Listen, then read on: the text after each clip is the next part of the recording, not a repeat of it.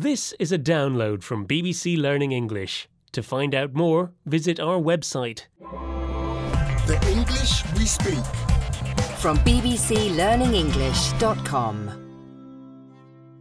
Hello and welcome to the English we speak. With me, Feifei. And me, Roy. We may sound a little different. That's because we're not able to record in our normal studios during the coronavirus outbreak. Now, Roy, stop using your phone. We're trying to talk. Ah, I know what game you're playing. You're probably too embarrassed to tell people which game it is. And in this program, we have a word to use when you want to be discreet or not let people know something. Well, I absolutely love this new app game. It's the one where you play as a dog that has to catch bananas and throw them through a hoop. Have you played it? I know the one. It's called Banana Catching Dog Hoop Challenge, the game. I'm low key addicted to playing it. What? Why did you say low key?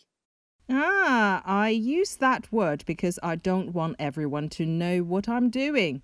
Surely you have some self respect and don't want people to know that you're playing a game for eight year olds.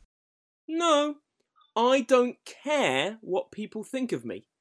I still watch cartoons, play video games, and read comics.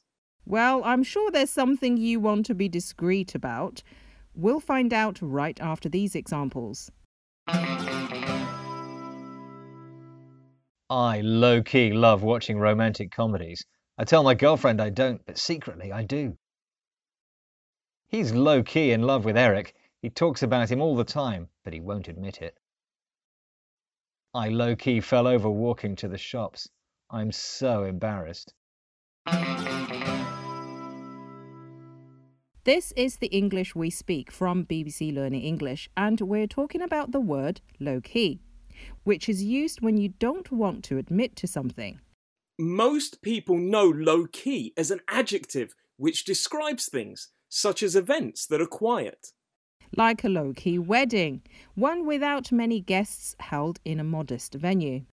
In the use in this program, low key is used as an adverb to mean secretly or moderately. It's also spelt as one word. You know, the opposite to low key is high key. When you're proud about something and you want everyone to know, you use the term high key. Roy, I'm more subtle and discreet than you. Well, I high key love playing video games, even that app game. Yeah, I know it's meant for young children, but it's still really cool. I low key enjoy them too. I don't want to tell anyone. Well, I low key have about 20 other games like Banana Catching Dog Hoop Challenge the game on my phone. I knew it. I knew you'd want to be low key about something.